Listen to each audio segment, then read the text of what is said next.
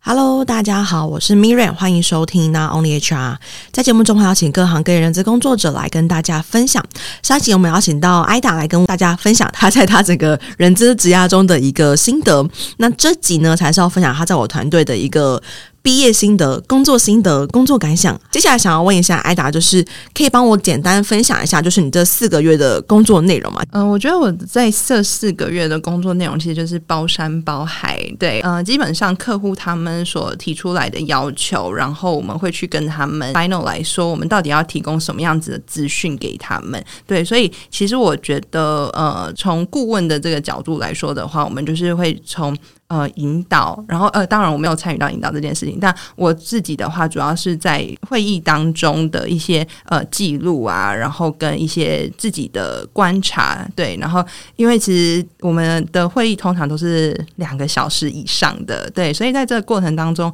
我要怎么样去 filter 掉？呃，可能没有那么重要的资讯，或者是哪一些资讯可能乍听之下不是那么重要，但它其实是一个决策。那要怎么样子好好的把它记录下来？然后再来的话，我觉得就是会在呃，不管是我们绩效评核啊，然后或者是。呃，业绩奖金的一些办法，然后跟他实际上要怎么样去操作的这个系统上面的执行的部分，对对对，嗯，我先整理一下刚刚艾达所提到的那些，基本上他这四个月呢，就是初期可能会先从专案的部分，从专案的一些会议记录啦，然后单纯就是我行政，然后到后来会慢慢接手，就是把我们的会议内容变成实际的文件跟办法，举例像是奖金啦、绩效评核啦、专案啊等。等等之类的，那在后期呢，他会接触到更多，像刚才说，他可能会实际去跟客户做 present 的这个部分。好，想要先问一下艾达，就是这四个月以来，你最印象深刻的专案是哪一个专案呢？嗯，我记得印象最深刻的是，呃，我们有一次在做一个业绩奖金。对，然后他是一个呃电商客户，因为他就是有蛮多不同的呃分润机制的，就一开始老板他可能已经有他自己的一套分润机制，但后来我们计算了之后就觉得，哎，好像不修这样，对对，然后所以后来其实我们花了很多的时间在算成本啊，然后跟他的不管是通路上面的伙伴要怎么样去做分配，然后也有一些就是在员工他在。他本来就应该要做的事情当中，那这个部分我们是不是呃会把它绑成绩效奖金，而不是业绩奖金这件事情？对，所以那时候我觉得我们就是在讨论的过程当中，然后跟我们在设计这个业绩奖金的过程当中，我觉得是激发出非常多的讨论。最有趣的一件事情是有把员工的心情想进去这件事情。对，嗯，那是什么原因最印象深刻？因为这四个月挨打从头跟到尾的专案有一二四个，四个 OK。那这四个客户其实大部分他们都不止一个专案居多，所以我蛮好奇，就是这个业绩奖金的专案让你最印象深刻的原因是什么？嗯，我觉得本身因为我自己比较没有在做。CMB 的部分，那时候也算是第一次参与到，就是跟呃奖金相关的专案当中，所以对一切对我来说都是非常的不一样。然后那时候的那个钱啊什么的，就是我。有时候开会开到一半，我就想说，哎、我们现在在讲哪一个哪哪一包钱呢？这样子，对对对，所以我觉得那时候算是呃第一次接触到 CMB 这件事情。然后因为刚好那个专案它的分润机制也是比较不一样的，所以在这讨论的过程当中，会看到很多不同面向，不管是成本上面啊，然后或者是呃到底要发几 percent，然后。跟每个人的角色，他应该所拿到的趴数不一样，这件事情，我觉得就是过去其实没有碰过，然后我也觉得是很有趣的讨论。嗯，那你觉得在奖金的这个专业当中，除了算钱之外，有哪一个是你很大的 take away？呃，我觉得有很多时候，可能老板他会觉得说，我就是需要发奖金给员工，但是在我们的讨论当中，会一直提醒呃客户的一件事情，就是这个业绩奖金应该是你要达标了之后，我们才会会有有余力去做这件事情。对，然后因为其实我觉得现在就是老板他们也会。很替员工着想，呃，因为业务通常本薪可能占的比例不会那么高，可能比较多会是在业绩奖金的部分。那老板可能会出于一个哦，可是他前一个月的薪水大概是长这样子，那我下一个月我也想要让他有相对应的回收获这样子，对。嗯、但还是要回到源头，就是成本上面的考量。因为如果你是在赔钱的情况下，然后去做这件事情的话，它其实并不会是一个比较有机的循环。嗯，补充一下，就是我其实我在坊间上过很多椰奖金的课程，但当然就是上完之后都还是不晓得怎么做。呃，我不是非常非常确定我自己的做法是不是最标准，或是是不是最。呃，正统吗？I don't know。对，但我自己的做法其实是我一定会先去把所有成本跟收入拉出来，然后去拉损益两平点，然后去问一下客户，因为每一个组织它的发展阶段不一样，就是你是还在 project market fit 的阶段，还是你是已经有一个稳定的商模，还是说你其实是要拓展新的市场，那你的奖金策略都会不太一样。对，我常都跟客户说，如果今天你是要重新开发一个新市场，那你基本上不可能追求正毛利。你不追求正毛利的话，那我们可能嗯没有太大的必要去抓我们的成本跟收入。但如果你今天已经是一个很稳定的商模，就是你的电商平台已经有两三年了，那我们营收都一直在二十趴、二十趴的成长，那这时候我们当然就是要抓损益两平点再去发奖金。对，所以很常会发生就是。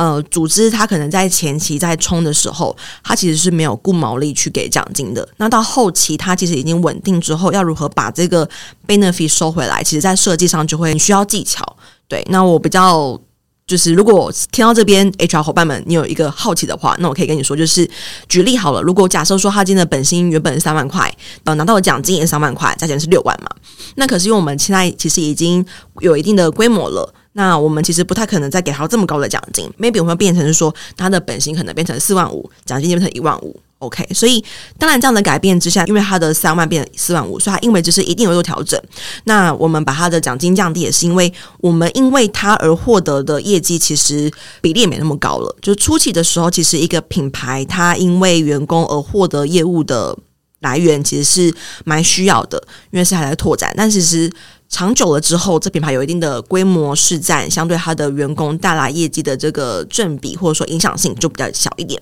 OK，我想问一下艾达，就是这四个月以来，你最印象深刻的客户是谁呢？呃，我觉得一阵也是蛮前期的客户，然后那时候他就是想要做绩效评核这件事情，对，然后对他印象非常深刻是，因为一开始 Miriam 都会做一个组织诊断，然后在那个组织诊断的过程当中。我觉得有很深刻的感觉，这个老板他其实他对于自己的一些想法，然后跟他所期待的执行方式，他应该有一个大概的地图。诊断的过程当中，其实他有蛮多的质疑，然后跟。嗯、呃，我觉得因为那时候还没有建立起信任这件事情，所以他对于我们所提出的一些呃解法啊，或者是一些思考的方向，他会有很多不一样的问题，这样子。嗯，对对对，确实就是这个客户应该也可以堪称是我最印象深刻的客户，教科书。对，刚听到说，就十一月艾达接触到我的时候，让我其实手边很多的专案，然后我在想说，哎，哪些专案要邀请艾达参加？那我。后来决定邀请艾达参加这个绩效评核的专案的时候，我是跟艾达说：“哦，因为这个客户跟那个电商客户那个老板的个性完全不一样哦，所以你可以碰到很多不一样的企业主，很多不一样的学习。”OK，那这个客户其实他，嗯，我觉得他除了在他自己的想法上有蛮多的执着之外，他其实。比较会没办法看到整整体人力资源的一个策略，它比较是单点的。我现在想要做这件事情，你就只要帮我做 A 就好了，你不要帮我做 B、C、D。但其实就场上从我的角度来看，你不需要绩效评核啊，你的人根本都还没有很很稳定的分工，那你要去评核什么？举例，可能我们讲呃公司的。比如说官网好了，这件事情可能有三四个人在做，那我们的分工上到底要怎么去做分工？我们评的时候到底是要谁评官网？官网是要谁来负责扛这个 KPI？对，所以嗯，这也算是我少数啦。我觉得我还蛮幸运，在整个。顾问的职涯当中比较少遇到这种客户，是他很坚持，就是我不要 B、C、D，我只要 A，你给我 A 就好了。然后其实他也不接受你告诉他说你不需要 A。对，就是是一个蛮 suffer 的过程，而且后续的执行也会蛮多的自打嘴巴。他会说，专业的顾问就应该是要告诉我我需要什么，然后心想说，嗯，好。我告诉过你了，对，然后就好吧，那我就闭嘴就好了。OK，好，那再来是我想问一下，就是因为我们其实每一个客户在专案合作期间都会每周固定的开会，所以有时候我跟艾达很忙的时候，可能一天会赶两三个会议。所以我想问一下，就是在四个月当中，你最印象深刻的会议是哪一场呢？嗯，我觉得是有一次，呃，在一个也是电商客户，然后他们那时候在他们想要招募新的人选，那时候有看到一个不错的 candidate，然后呢，客户那边他们有一个 concern 是，诶，可是其实他的工作量会呃蛮多的，如果这个新进的人进来的话，因为是完全另外一条支线这样子，然后 Miriam 那时候就突然说了一句话，那就挖他那边的人过来啊，当时的那个会议室就瞬间安静，然后大家。哇，我从来没有想过这个这个这个想法这样子。那我觉得那个时候还蛮有趣的，因为其实我们在跟客户开会的过程当中，就是会依照我们过去的经验，然后去给客户一些就是我们的过去的经验，然后跟一些想法这样子。那可能因为客户他们大部分都会比较专注在营运这一块，在人力资源这一块的话，他们其其实或许没有。就是像我们有实际上面遇到比较多的问题这样子，那所以当我们给出他们很不一样的解法的时候，就是会有这样子的反应产生。嗯、对对对，我觉得那时候还蛮有趣的。哎，那我好奇你当下听到的那个反应什么？因为因为我们那时候开会的时候，一定是艾达坐我的左边，然后客户都坐我们对面。我可以发现客户是那种。哦，很像那种就是吃到一个完全没吃过的东西的概念。对，那我蛮好奇当下 Ida 你的感受，或是你的那个想法是什么？我就想说，哇，就是要直接玩这么大就对了。哦、对对对，好，当下那个会议室的那个瞬间冻结那个氛围，我其实有点吓到，我说，哼，这不是很正常吗？对，就是我觉得其实真的是呃，做到现在，很多人都会说我真的是在做不只是人资，就这个名真的是误打误撞，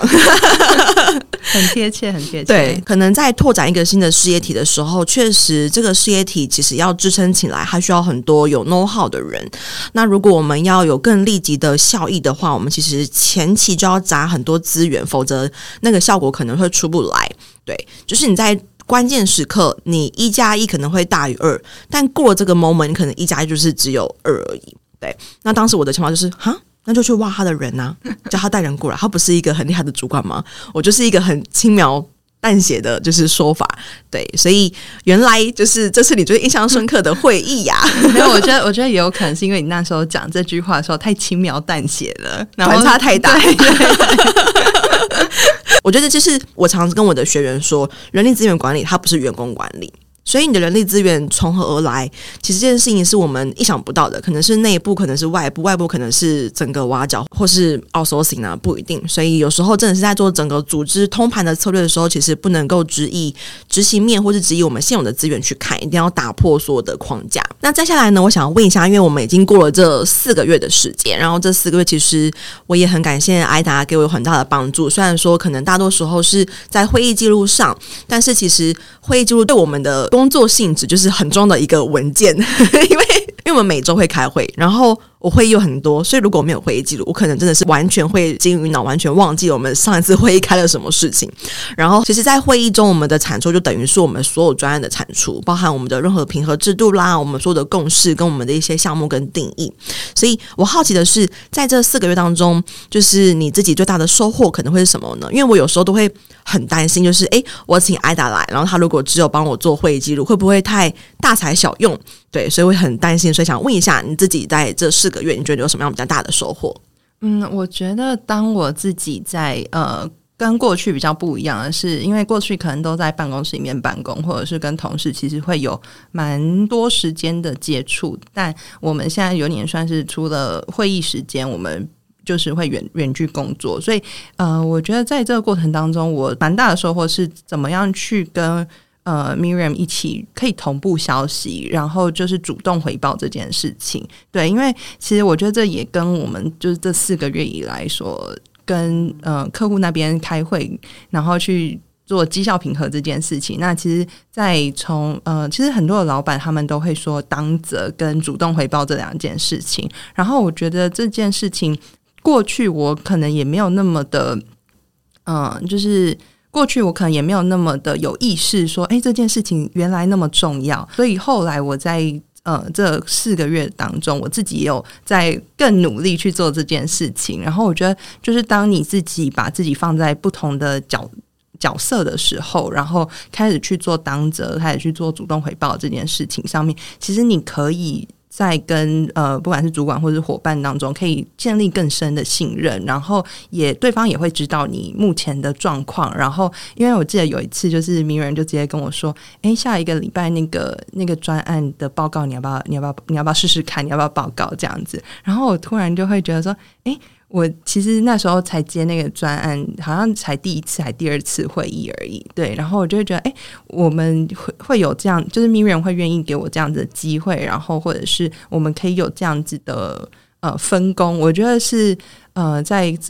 前面的合作当中，然后所产生的一个默契，然后跟信任。嗯，我觉得也很感谢艾达，他本身是一个很愿意多做的人，因为。好，举例我害人的时候，你是一个专案助理，然后可能的工作说明 JD 就是诶会议记录，然后可能会议的一个追踪等等等之类。然后当我提出一个邀请是诶，你要不要尝试看看？就是在会议中跟客户 present 的时候，有两种反应，一种就会是啊，这个不是我的 JD 范围，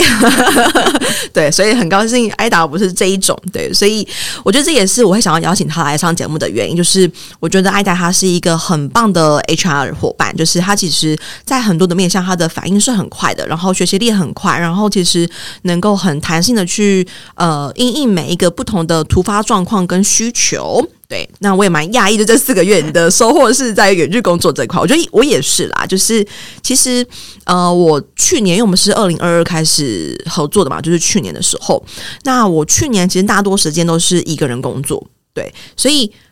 我的所有的专案流程，所有的。任何的小细节，到发行事例啊，行事历要不要放地址啦，还是要 memo，还是线上线下，我都不会去做到这件事情，因为就是我一个人。嗯、但我开始有了伙伴之后，必须要去思考，就是我自己要如何让这些东西是它是更更具体的，而是不会资讯要调来调去。我要如何让我伙伴知道说，哦，这个就是线上会议，这个是实体会议，这个可能是在别的办公室的会议。对，就是我自己也在这四个月有很大的一个收获，是如何真的去建立整个不只是人资的团队、顾问团队，然后让我们在服务客户的时候分工是很及时的。我们在任何的回应上，不管是呃给给图片也好，或是给连接，我们都是可以很迅速的。对，因为像早期就是。也不一定会有一个客户一个群组，然后也不一定会有发行事例，或者说行事历写的东西也没有很一致化，没有一个标准，就是诶，就是可能客户名称，然后不知道这是什么东西，然后或者是呃会议，但也不知道这是什么东西，然后与会人员是不是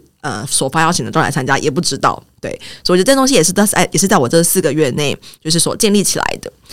再补充一下，就是另外一个收获，就是呃，我有发现，就是其实 Miriam 在会议当中，其实。不一定，有时候都是顾问去给出解决方法，因为其实，在过程当中，只有客户他们知道他们自己想要什么。那其实我觉得顾问这个角色也是蛮有趣的，他也有点像是引导的会议引导的这样的一个角色。那其实有时候在过呃会议的引导过程当中。客户他们就自然而然就会有一个有一个自己的解答，就是哎哦，原来我是这样想的那种感觉。然后，所以其实那那个过程当中，我觉得呃可能会让就是让客户他们也有多一点的呃思考，然后跟就是去就有点像让子弹飞一下的这种感觉。嗯、对对对，就真的很难呢。我老公都说，哎，那你要不要培养更多的你，然后来帮你接案？真的很难呢，就是要有财务背景，然后要有引导经验，然后还有。叭叭叭叭叭，还会 Excel，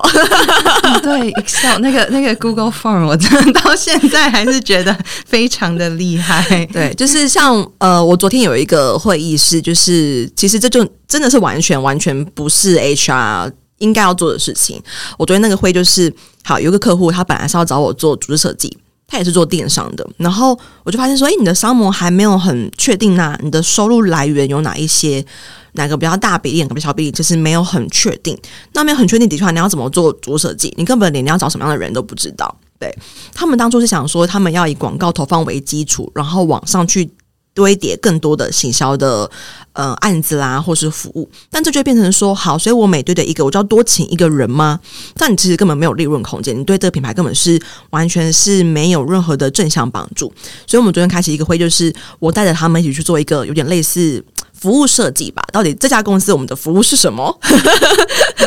一样以广告为基础，但是到底后续我们的差异化在哪里？因为他们已经到了那个市场，就是 Product Marketing Fee 的阶段。那我们要怎么样把它做一个规模化、标准化？所以我昨天就做这件事情，然后客户就说：“哎，这真的不是 HR 要做的。”我说：“对啊，这真的不是 HR 要做的。”然后心想说：“嗯，你也知道，那就好。” 已经从人资顾问变成营运顾问了。对，所以我觉得这也是蛮有趣的地方。而且我有一些客户，就是他会在他的个人脸书去 take 我分享，然后我印象很深刻是那个客户他在他的贴文里面有写到说，我很像一个老板的辅导老师。我想说，嗯，这不就是 coach 吗？就是一个企业 coach 的状态。对，好，那最后呢，我想邀请艾达就是你可以以那 only HR 不吃人资这个顾问的团队的毕业生的角色来跟大家分享一下，就是我们这个团队在做什么事情呢？哦，我觉得对客户来说的话，我们真的就是一个一起打怪的伙伴。那这、啊、对，然后这打怪其实会是针对可能组织上面的一些流程啊、规划啊。因为对于我们其实看过的客户，都会有一些些的盲点。就客户他们会期待有这样子的一个角色，所以每一次在专案快要结束的时候，真的都会听到客户发出很赞叹的声音，说：“哇，跟你们开会好棒哦！” 对，我觉得。这也是很难得的收获，就是很很意外。就是我觉得啊，我领这个钱就是要做做这些事情，对。然后可是可是客户都会说，就是他们觉得每次开会都很有进度啦，或者是说有这样子的一个服务，不是 in house HR，然后是外面的 consult，然后因为类似共享人事长，他们觉得这是一个很棒的嗯伙伴，可以一起去让他们的组织变得更好。对，对，就可以从他们身上看到拨云见日的那种感觉，就是很久的很打结的思绪，然后终于有慢慢慢慢把它一步一步比较系统的落出来。嗯，好，我觉得今天这就是一个小小的，如果未来要招募伙伴的话，就是叫他去听我们今天这集聊了什么东西，然后看他对于这样的工作有没有兴趣。然后如果有客户的话，也可以让他来听一下。最后节目的尾声，稍微再回顾一下好了，因为我觉得很多人会把呃 HR 的创业有很多的主题，然后会想得很有些是很难，有些很简单。举例